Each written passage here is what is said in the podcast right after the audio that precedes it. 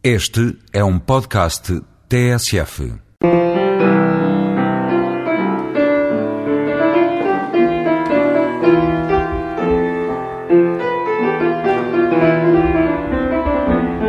O que é que espera que os seus livros lhe deem, Pedro Paixão? Não espero nada.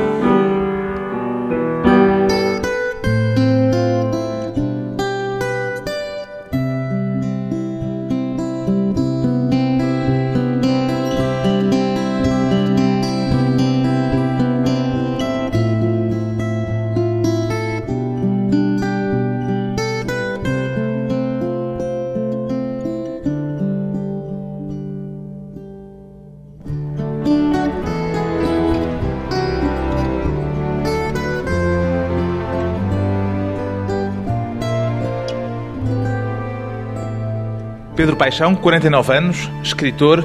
O que é que o faz escrever, Pedro Paixão? As mais variadas coisas. Pode ser uh, o amor, pode ser uma vingança, pode ser o não ter mais nada que fazer, o combate ao tédio. Pode-se falar de uma razão mais frequente? Não. E há razões com certeza também inconscientes para escrever que eu não conheço por serem inconscientes. Este último livro, O Ladrão de Fogo, é escrito em que circunstâncias? Por combate ao tédio? Por Não. vingança? Não, este último foi, ele é dividido em três partes. A primeira parte é uma declaração de amor, a segunda parte é a destruição do amor e a terceira parte é a razão pela qual o amor se autodestrói. E o que o levou a escrevê-lo foi Neste caso, acho que foi o ter conhecido uma pessoa que eu não conhecia, mas simplesmente isso, não é? O mais importante não era ser essa pessoa em particular, mas era o estar de frente de um mundo e começar a aperceber-me dele. o Pedro escreve ficção. Eu não sei o que escrevo, eu escrevo não o que quero, eu escrevo o que posso, e são os dedos que escrevem, não sei o que escrevo. Mas chama-lhe ficção? Pode chamar ficção, quer dizer, é uma mistura entre o que é vivido e o que é imaginado, o que é transposto, recomposto, modificado. Mas é sempre, sempre, sempre, sempre com base na minha vida e na vida daqueles que me estão próximos. O grau de modificação é grande, pequeno? Tem aumentado, diminuído? Tem aumentado, o grau de modificação e de transformação tem aumentado. O que eu não sei se é uma vantagem, se não é uma desvantagem. Quer dizer, já não é tão em primeiro grau aquilo que escreve. Não, eu normalmente nunca corrigia nada, saía sempre à primeira e não corrigia absolutamente nada. Agora passo dias e dias a corrigir, também talvez por não ter mais nada que fazer, então passo horas a ver se escrevo a pé, de pé, em pé. Pequenas coisas eh, com as quais eu não me importava nada antigamente, como a pontuação, agora dou muita atenção a isso. Estou a ficar viciado. Viciado porque lhe dá prazer? Dá-me dor e dá-me prazer. É um caso típico de ma- sadomasoquismo escrever. Dá prazer porque eu estou a transformar a dor em beleza. Pelo menos é aquilo que eu procuro fazer, é transformar coisas duras da vida em coisas bonitas, belas de se ler. Isso dá prazer, essa transformação. Depois dá outra, dá dor, dá dor porque é extremamente cansativo e, e só se consegue estar a escrever algumas horas e depois passa-se o tempo todo à espera de poder voltar a escrever mais. À espera que desça uma espécie de Espírito Santo sobre si? O Espírito Santo, chame-lhe como quiser, musa, gênio, chame-lhe o que quiser. não- Acredita nisso, na inspiração? Não sei bem o que é que quer dizer inspiração, mas sim, tenho a sensação Essa de... musa, gênio, Espírito Sim, Santo? sim, sim, sim, sim, sim. É qualquer coisa que passa por mim, que não nasce em mim. É uma coisa simplesmente que passa por mim e que eu fixo no papel. Como é que a entende? A inspiração. Sim. Como é que eu a entendo? Como algo que está para além de si? Quer dizer, eu sou uma multidão, não é? Como qualquer um... Depende das pessoas com quem se está, o que é que se está a fazer. O Fernando um- Pessoa já o mostrou bem. Cada um é um- uma pequena multidão. E há um deles que escreve, um deles gosta de escrever, o outro gosta de ler, o outro gosta de amar, o outro gosta de morrer. Qual é aquele que está mais frequentemente presente nessa multidão? Agora, neste caso, por exemplo, em que estamos a ser entrevistados, o que está o eu presente é o eu vaidoso, é o eu que se quer mostrar, é o eu que quer vender livros, é o eu que quer ser conhecido, é o pior de todos. E é muito frequente, aparece muitas vezes, Eu tento. do Primeiro- malo. Eu tento só. Eu não vou a entrevistas, nem faço entrevistas que não sejam acerca dos meus livros e acerca do que eu faço propriamente. Quer dizer, não, não vou a programas em que dê a minha opinião sobre a pena de morte ou o rei que os partam, qualquer coisa desses problemas, políticos ou outros, económicos, etc. Eu só falo dos meus livros. Porque tenta domar esse eu vaidoso?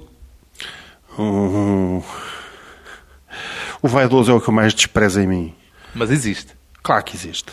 E despreza-o porque não se sente bem com ele? Porque não tem valor, não tem valor.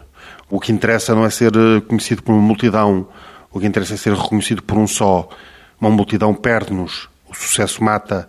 Só uma pessoa é que nos pode amar, só uma pessoa é que nós podemos amar e só essa é que nos pode salvar, é só essa é que nos pode reconhecer. Sendo ficcionista, apesar de entender a ficção de uma forma muito particular, o que é que o faz dizer que não gosta da imaginação? Não é, não é, não gostar, é não tenho, não tenho qualquer... Mas já disse que não gosta também. Sim, também não me interessam muito romances em que se nota que são muitas coisas inventadas, deturpadas. Aliás, eu já não leio romance há muito tempo, há muitos anos. Eu só leio livros de história, biografias. Qual foi o último romance que leu, lembra-se? Eu sei lá, deve ter sido Os Maias do Eza de Queiroz. Porque já não tem paciência? Porque... Não, não, não, a literatura é uma coisa do século XIX. Isto agora o que eu, o que eu pretendo fazer cada vez mais são... Não tem nada a ver com o romance, tem mais a ver com polaroids, fotografias, cinema, do que tem a ver com histórias longas, com enredos. O que eu faço é muito parecido com uma Polaroid, aliás. Snapshots. Snapshots. Mas é literatura. Não sei, porque Apesar não sei... da literatura ser uma coisa do século XIX, acabou de dizer. A literatura é uma coisa do século XIX, assim como o cinema é uma coisa do século XX, mas a literatura pode querer dizer muitas coisas. Eu não gosto da palavra literatura, acho uma palavra muito feia. Eu não sou um escritor, sou um escriturário, escrevo algumas coisas. Não é um escritor? Eu nunca me considerei um escritor. Escritor é assim uma palavra muito pesada. Já houve uma altura em que disse que agora sim posso-me considerar escritor. Já disse várias vezes e depois volto a dizer que não é verdade. Porquê? Porque, primeiro, a minha autoestima é quase sempre negativa e, portanto, eu, assim como posso gostar um pouco daquilo que escrevo, a maior parte das vezes, quando me releio, não gosto daquilo que faço. Olha, o que eu gostava de ser era pianista e não escritor, porque, pelo menos no piano, ao piano, a música não tem mal entendidos. Aqui há tempos dizia que só consegue escrever aquilo que vive por incapacidade ou por opção? Incapacidade. Acontece-lhe ir à procura de certas situações, de determinadas experiências, para ter o que escrever? Ah, faço isso muitas vezes. Para mim, aliás, quase tudo é material de literatura, já quase que não consigo viver. Tenho que pôr uma pequena cortina, uma tenue cortina de morte entre mim e aquilo que está a ser vivido, não é? Já não sou completamente, já não sou nada espontâneo em, em situação nenhuma. Estou a andar de carro e estou a pensar como é que se escreve aquilo que eu estou a ver. Eu estou a amar uma mulher e há um terceiro que está a olhar eu amar a mulher. O terceiro, que é o escritor. O terceiro, que é o escritor, que é aquele que está sempre entre mim e o mundo, aquele que me sufoca e ao mesmo tempo liberta, mas também sufoca. Alguma vez pensou matá-lo ao terceiro escritor e penso ser sempre, simplesmente. Penso sempre, penso sempre, quando acabo de escrever um livro, penso sempre que é o último e não quero mais. Tornar-se o cidadão Pedro Paixão que pode andar de carro, amar uma mulher, beber é, um copo que saudades, tranquilamente. Que saudades que eu tenho desse tempo em que era. Era só eu. Agora Isso é uma espécie sou... de maldição? É uma espécie de maldição. Ter que escrever é uma espécie de maldição. Mas não tem que escrever. É uma maneira de eu conseguir escapar à morte de facto, não é? É uma maneira que eu tenho de fugir ao suicídio, porque já nada mais me interessa, porque nada me consola e a humanidade desiludiu-me profundamente. Como é que distingue aquilo que pode passar a material literário daquilo que não lhe serve de todo para a escrita? Em princípio, tudo é material literário. Depois eu faço uma seleção que não é muitas vezes consciente, mas faço essa seleção depois quando estou a escrever. Eu publico tudo o que escrevo, em geral. Não escrevo todos os dias de maneira nenhuma, sou muito incerto. E quando escrevo é sob a forma de um, quase de, uma, de um transe em que aquilo que escrevo passa por mim e depois passa para os dedos e eu não sou senão um meio de transporte de palavras que me foram dadas e que eu passo a outra pessoa. Há algum território pessoal eh, seu, reservado, que se recusa a usar enquanto material literário? Ou tudo aquilo que não, muito... passa por si é escrevível? Não eu, sei se existe eu, a palavra. Eu, eu, enquanto eu, sou completamente desinteressante. Eu não escrevo autobiografias, eu escrevo biografias que é uma coisa muito que é uma coisa completamente diferente. Eu, eu, se fosse escrever a minha autobiografia, era um livro completamente diferente daquilo que eu escrevo. Eu tento fazer, mas é uma descrição da vida não é a descrição da minha vida. Mas claro que a vida passa por mim e por aqueles que estão próximos de mim. É isso que eu tento fazer, uma descrição, uma pura, uma simples descrição. Quem é o ladrão de fogo? O ladrão de fogo é aquele que procura amar não sabendo amar. Curiosamente, o título deste seu último livro, Ladrão de Fogo, já esteve para ser o título do seu livro anterior, que acabou por se chamar Quase Gosto da Vida que Tenho. Acontece-lhe com frequência ter assim títulos de reserva? Tenho imensos títulos e depois, conforme o que escrevo, assim escolho o título. Também às vezes o editor dá a sua opinião, mas em geral eu tenho uma lista grande de títulos que vou colecionando. E como dizia a Virginia Woolf, desde que tenho a primeira frase, tenho o livro todo. Mas é há qualquer é coisa de aleatório na relação entre o livro e o título? Há, há. Neste caso, por exemplo, Ladrão de Fogo. Já é um podia ter sido o título do livro anterior, agora é o deste? Já é um título que foi escolhido simplesmente por ser um título poético, é a definição que Rambo dá da poesia e tem a ver com essa minha incapacidade de amar e a minha vontade de amar ao mesmo tempo. No livro anterior dizia que tinha outro título que chegou a considerar para ele: Gosto do meu destino que tende a desmoronar-se. Ainda gosta? Sim, esse é o melhor título que eu tenho, mas esse ninguém quer. O editor é que não o deixa usar o título? Não é só o editor, é os meus amigos, acham que é muito pessimista, mas esse é que é o grande título. Gosto deste destino que tende a desmoronar-se. E ainda tende a desmoronar-se? Cada vez mais, então com a idade as coisas vão ficando cada vez mais insuportáveis, mais difíceis, mais pesadas. E ainda gosta desse destino que tende a desmoronar-se? Não gosto senão desse destino que tende a desmoronar-se. Porquê é que, apesar disso, quase gosta da vida que tem? Porque não chega a gostar dela, é quase. É pior do que gostar ou não gostar, é, é ver a terra prometida ao longe, como Moisés, é ver a terra prometida ao longe e não conseguir chegar lá. Quase gosto da vida que tenho, é, não é nem gostar nem deixar de gostar, é ver a vida a passar. É o que vê agora? A vida a passar? É a vida a passar. Como quem está a ver passar os comboios? Contando-os porque é qualquer coisa de externo. É uma coisa que tem um princípio, um meio e um fim. E eu já passei o meio e aguardo o fim. É sempre assim tão desesperado? Sou. Quando estou a falar a verdade, sou. E se os seus livros desesperarem quem os lê? Isso é um pecado grande do qual não me livrarei. Penso muitas vezes nisso, se estou a fazer mal às pessoas escrevendo o que escrevo. Não sei, não sei, é uma coisa que fica completamente indecidida. Não tenho controle. Eu não tenho controle nem sobre mim, quanto mais sobre as outras pessoas que estão a ler o que eu escrevo. Lê-se frequentemente? Depende muito. Há alturas em que releio e depois há meses e meses e meses em que não consigo tocar em livro nenhum meu. Porquê? Porque tudo aquilo são pedaços de morte que vão ficando para trás. São náufragos que vão ficando para trás. Pessoas que morreram. Morreram não no sentido literal, mas que morreram, quer dizer, desapareceram, fugiram, deixaram de aparecer os procuro. A minha vida é feita desses desencontros, dessas pequenas mortes que se vão sucedendo. Desencontros e pedaços de morte nos livros, nas páginas dos livros de Pedro Paixão. Depois de um curto intervalo, voltamos com Pedro Paixão, justamente, e os diferentes tempos e modos do verbo amar.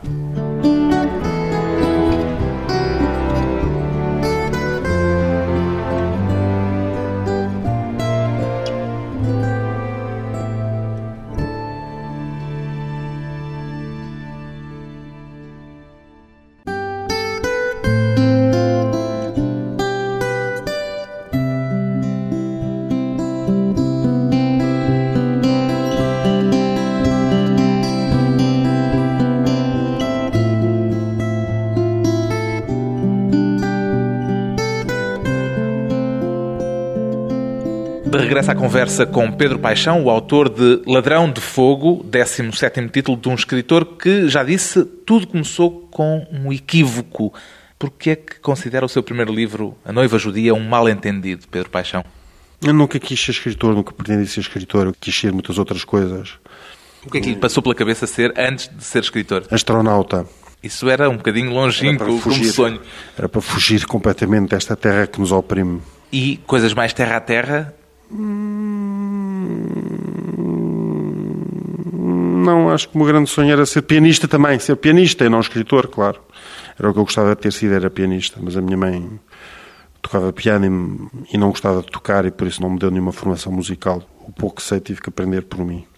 Esse mal-entendido inicial com a escrita mantém-se ou já se dissipou, entretanto? Vai crescendo conforme a quantidade de livros que vou escrevendo, vou tentando sempre superar esse mal-entendido, mas vai sempre aumentando. O mal-entendido quer dizer nem é entendido nem é não entendido.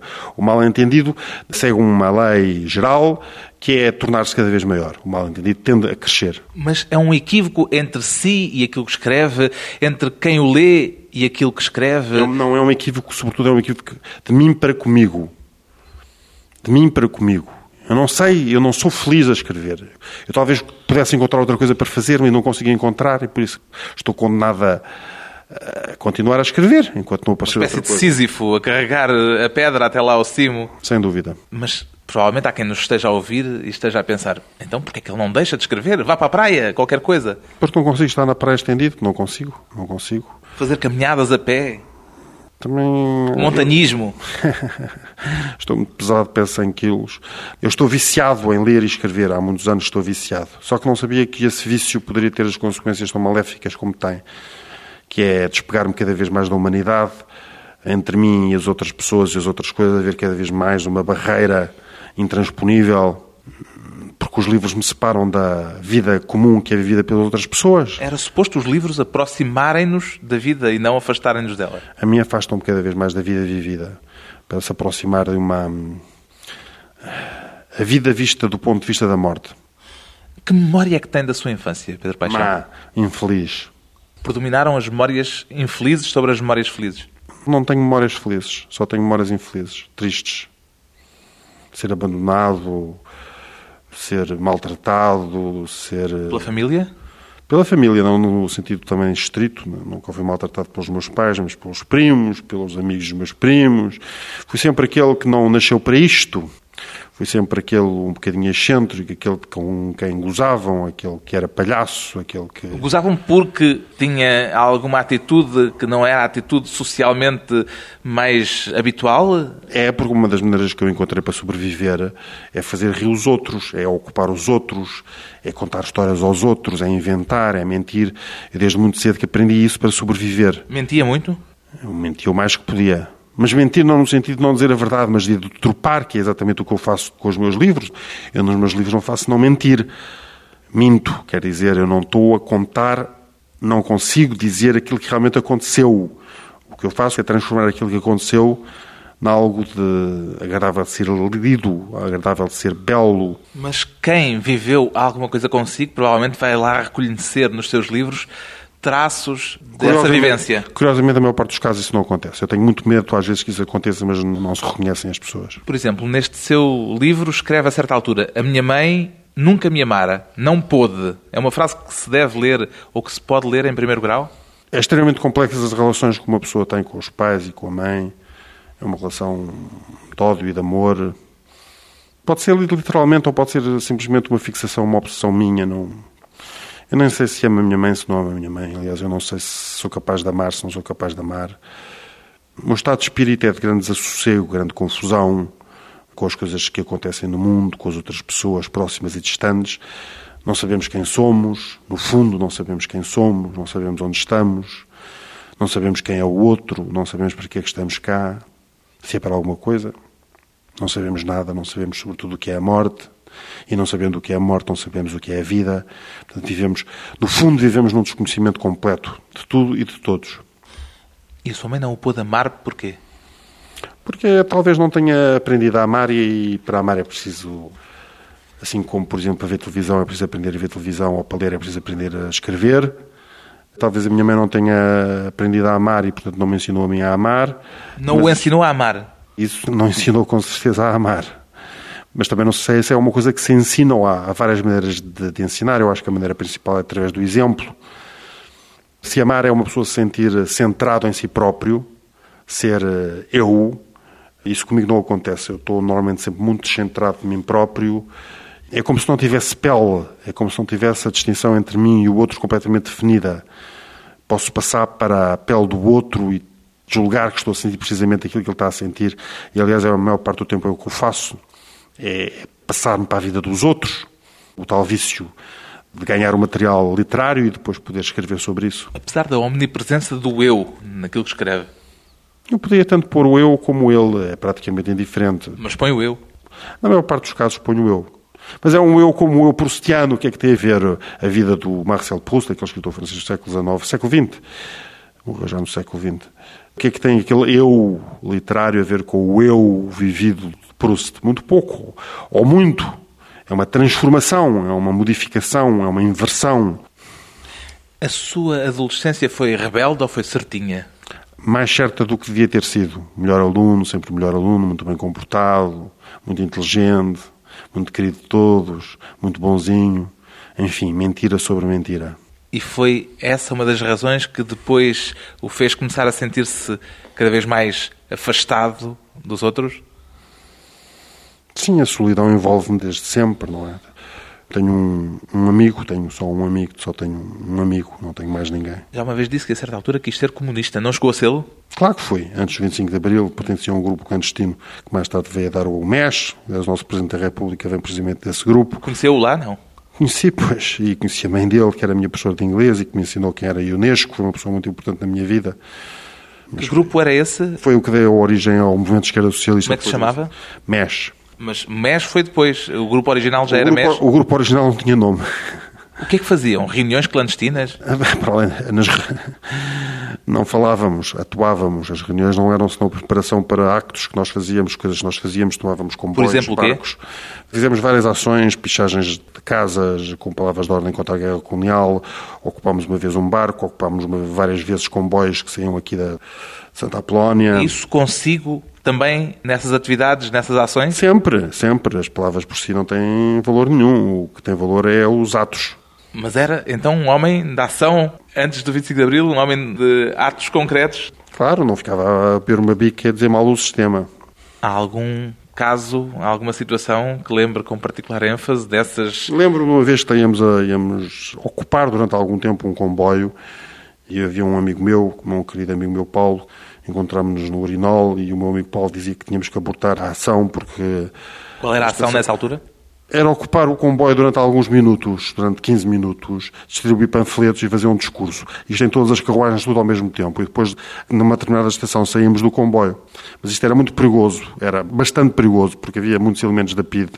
E alguns de nós foram perseguidos, alguns de nós foram torturados, outros foram presos, porque foram apanhados por essa PIDE omnipresente, nós não sabíamos onde é que estávamos, podia ser qualquer um. No seu caso nunca foi apanhado? Não fui apanhado por várias vezes por um triz, ia sendo apanhado no dia 24, ia logo para Caxias. Levávamos tanto, tanto material clandestino para o 1 de maio que o carro estava a abarrotar e fomos apanhados por uma, uma barreira policial e os polícias eram deviam ser miúpes ou estúpidos e não viram que o carro estava cheio de material comunista. Porquê que abandonou essa militância depois do 25 de Abril, na altura do grande fervor revolucionário no país? Fervor revolucionário. Este povo antes do 25 de Abril era um rebanho e a partir do 25 de Abril passou a ser outro rebanho. E o que é que o levou a abandonar? a organização, atividade? a transformação do nosso movimento num partido, a organização, a disciplina, as eleições, os votos, as manifestações completamente dirigidas, controladas, nada espontâneas. Portanto, o meu lado, entre aspas, anarquista, sofreu um golpe terrível e eu fui a primeira pessoa do mês a sair do mesmo. Primeira pessoa. Depois disso, diz que nunca votou. O que é que aconteceu? Não, não, eu, eu, nem antes nem depois, eu nunca votei. O que é que aconteceu ao seu empenhamento político? Primeiro, um comunista, um verdadeiro comunista, não vota porque não acredita na democracia. E depois... E no seu caso, não acreditava na democracia? Pois claro que não. Ainda não acredita? Qual democracia? A nossa? Isto é uma pseudo-democracia. Nós vivemos numa oligarquia, que é o governo dos poderosos para os poderosos. Isto não é qualquer tipo, chama-se democracia, porque nos dá a possibilidade, a enganosa possibilidade de ir votar, mas votar em quem? Quem é que nos representa no Parlamento? Quem é que representa alguém no Parlamento são interesses privados? Mas já não é comunista hoje, ou é? De maneira nenhuma, por amor de Deus.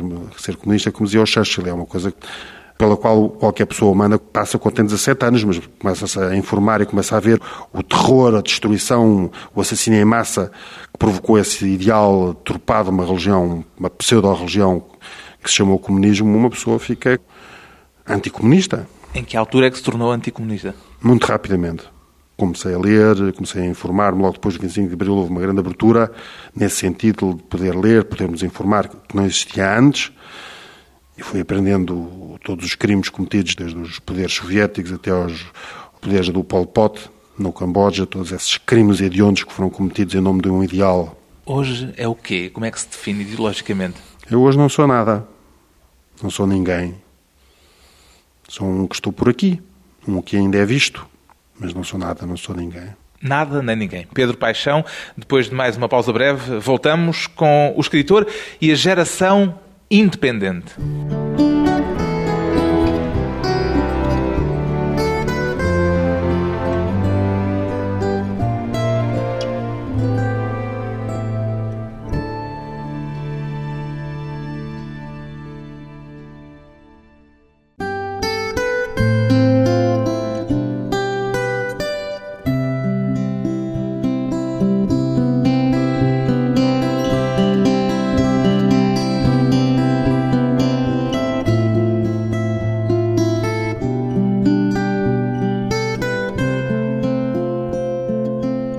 Convidado hoje para a conversa pessoal e transmissível o escritor Pedro Paixão, discípulo de Miguel Esteves Cardoso. Aceita ser apresentado assim, Pedro Paixão? Com muita honra. Pergunto-lhe isto porque dizia aqui há tempos que foi Miguel Esteves Cardoso que o ensinou a escrever. Em grande parte é verdade. O que é que aprendeu com ele? Pelo menos ensinou-me muitas coisas muito preciosas. Ele estava à minha frente e eu sempre tive pessoas que pudessem servir-me de exemplo. E ele, bem entendido, é um dos grandes escritores do nosso tempo e aprendi muito com ele, embora escrevamos, acho eu, coisas muito diferentes e de maneiras muito diferentes, ele foi um exemplo muito, muito importante da minha vida. O que é que aprendeu com ele? Nós costumávamos aos domingos, costumávamos escrever juntos, tínhamos um computador no meio e depois passávamos as tardes de domingo a beber chá e a escrever os dois. Eu escrevia uma frase, ele escrevia outra frase. Seriam coisas muito bonitas, uma coletânea de textos chamado Sabe-se lá o Amor, que nunca foi publicado, nem sequer nunca vai ser publicado, porque já nem sei onde está isso. Mas foi esse contacto, essa, dessa maneira muito particular, que era eu escrever uma parte, ele escrever outra parte, passa para cá o computador, deixa estar que eu escrevi isso. Espécie de cadáver Não era, não era porque os temas e o modo não eram surrealistas, mas era um jogo que nós fazíamos. Ele puxava por mim, eu talvez puxasse também por ele, talvez ele tivesse também aprendido alguma coisa comigo, mas eu aprendi muito com ele. Aprendeu a frase curta, incisiva? Não, isso, a minha maior influência pode parecer estranho, mas eu, eu estudei na Alemanha, portanto as minhas influências literárias são mais eh, germânicas. É que isso normalmente é atribuído aos anglo-saxónicos, mais do que aos germânicos. É verdade, mas também tenho, claro que também tenho, tenho uma pessoa influenciada por tantas coisas, não é? Eu comecei por ler francês, depois passei a ler inglês, depois passei a ler uh, italiano, depois passei a ler uh, alemão, mas há alguns autores, como por exemplo o Max Frisch, que era um suíço de língua alemã, que foram um fator muito importante naquilo que eu escrevo. Com Miguel Esteves Cardoso fez depois uma empresa de publicidade, esteve na fundação do semanário O Independente. Havia, pode-se dizer, claramente uma tribo. Constituída só por duas pessoas, o Miguel e eu. Não havia mais gente nessa tribo? Nesta tribo, não. A tribo do Independente, por exemplo? Acho que não, acho que não. O Miguel e eu vivíamos na mesma casa, jogávamos squash os dois, só saíamos com aquilo que se chamava um pacote de raparigas, quer dizer, por menos duas raparigas, vivíamos juntos, jogávamos bridge.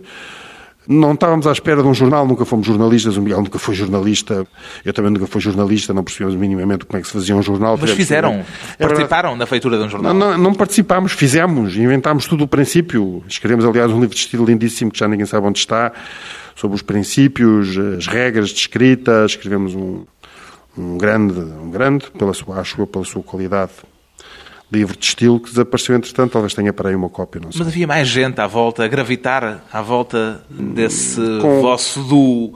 Com ambições e intenções completamente diversas da nossa. Nós queríamos fazer um luxo e saiu um lixo. Saiu um lixo? Hoje é assim que vê retrospectivamente aquilo que aconteceu? Sem dúvida nenhuma. Logo. Logo depois do primeiro número começou a sair o lixo. Mas havia uma afinidade geracional Pode-se falar nestes não, termos? Não, havia pessoas muito diferentes, quer dizer, como eu digo, depois outra pessoa muito importante certeza para o Independente foi o Paulo Portas, não tinha nada a ver connosco, as suas intenções, as suas ambições não tinham nada a ver connosco, nós nunca tivemos ambições políticas. Eh, foi uma aventura, ambições políticas acabaram por desestabilizar essa ambição do luxo? O Independente, muito depressa, começou a ser a caras da política. A caras a Caras, a revista Caras da Política, a revista dos escândalos, a revista do mal dizer, a revista da perseguição. Foi por isso que saiu ao número 7? Eu saí ao número 7 logo. O que é que é feito dessa afinidade? Dissolveu-se essa tribo, pelos vistos, só de dois, rapidamente? Com o Miguel? Com o Miguel. Hum? O Miguel desapareceu, fechou-se num quarto, está a escrever, só falamos de vez em quando pelo telefone. Ele diz que não quer ser visto, portanto está recluso ligavam os laços pessoais, estéticos, também ideológicos? Ideológicos não, não é porque ele era monárquico e eu nunca sei se sou republicano ou monárquico, aliás acho que isso não tem importância nenhuma, o que era importante... O que ele é conservador, o Pedro Paixão eu é... Eu tenho algumas coisas conservadoras, outras coisas anarquistas, revolucionárias, é somos muito, muito, muito diferentes. Neste seu novo livro escreve, a certa altura, entre os moralistas sou um libertino, entre os libertinos um moralista é um autorretrato? É, e continua. Digo outras coisas, não é? Entre os democratas sou um fascista, não é? Entre os fascistas sou um democrata. Já não sei mais, escrevi qualquer coisa assim. Nunca chega a dizer sou um fascista, diz sou um aristocrata. Ah, um aristocrata, claro, claro. Aliás, eu, eu notei... fascista nunca fui nem nunca serei, graças a Deus. Notei essa subtileza de linguagem, era para fazer uma distinção, para... Aristocrata no sentido literal do termo, quer dizer, o governo dos melhores, não o governo da maioria, mas o governo dos melhores. Isso ser moralista entre os libertinos, libertino entre os moralistas, aristocrata entre os democratas e por aí adiante, é o que se chama ser do contra? Não, eu não sou do contra. Não é espírito de contradição? Não, acho que tem mais a ver com uma certa hum, dificuldade ou incapacidade de me adaptar às situações, às pessoas, a uma rebeldia própria que eu tenho em mim. Adolescente? Adolescente, uma parte de mim é muito adolescente, uma forma de proteção em relação aos outros. Mesmo quase aos 50 anos? Eu acho que isto vai durar até ao fim, só que espero que o fim não seja muito longo. Espera que não seja muito longo? Nem longo, nem longínquo. Isto é, é o desistência? Fim. Isto é o fim, não é? Só que ainda tenho mais algumas coisas para fazer, mas isto já é o fim para mim. Porquê? Porque perdi o respeito, a admiração e a confiança na humanidade. Em si também? E em mim também. Perdeu a confiança em si? Eu nunca confiei muito em mim, sempre duvidei de mim. E respeito por si, perdeu também? Ainda tenho algum respeito por mim. Ainda tenho algum respeito. Senão já tinha dado um tiro na cabeça. Hoje os seus livros não têm a repercussão que já tiveram aqui há uns 10 anos atrás. Isso magoou? Não, isso não é verdade. Os livros continuam a vender. Nunca pelo menos não tem a presença não, pública não. que já teve. Sim, porque eu também desapareci, afastei-me. O sucesso mata, a fama destrói. Passo o mais desapercebido possível, tanto como é possível. Não quero ser conhecido, não gosto de ser conhecido. Ainda despreza os seus admiradores, como disse uma vez que. Não, eu desprezo, mas é os fanáticos. Agora, os admiradores, claro, podem admirar à vontade, podem, não, tenho, não, não tenho mão sobre eles, que façam o melhor que podem mas li alguns que teve uma história desagradável com um admirador que há uns anos. A história mais, mais terrível que tive com Pode-se contar? Claro que pode. A história mais terrível, mais dolorosa que tive era uma rapariga que me escrevia do Porto e eu nunca cheguei a ver. Tinha 21 anos e morreu com um cancro no pâncreas. A partir daí nunca mais li carta nenhuma que me mandassem. Passa aqui os dias em casa? Não, também saio. Sai de vez em quando, apesar de tudo? Depende das épocas. Há alturas em que sai muito, há alturas em que não sai nada. Estamos à frente de um piano. Tem o piano sempre aberto? Toca frequentemente? Toco todos os dias. É a única coisa que me alivia um pouco a dor na alma. E toca coisas improvisadas? Improvisadas porque eu nunca aprendi a tocar piano. Portanto, eu toco piano sem saber tocar piano. São os dedos que tocam, mais uma vez. São os dedos. Passa tudo através dos dedos. Sente-se músico na altura em que está a tocar. É capaz de ser verdade. É capaz de me sentir. Sinto mais músico do que escritor. Quer tocar um bocadinho?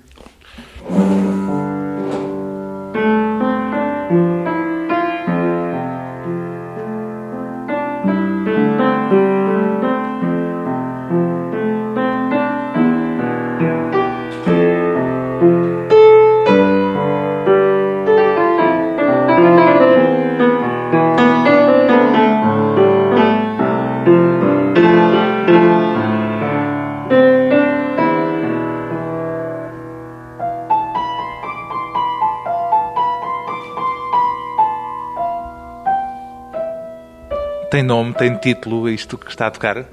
Não era nenhum, eu só estou a improvisar.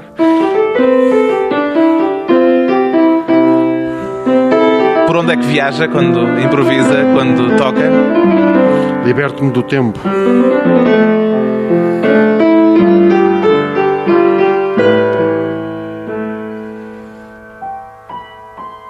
Pedro Paixão, vida, livros e música de um escritor que publica agora Ladrão de Fogo, edição Prime Books.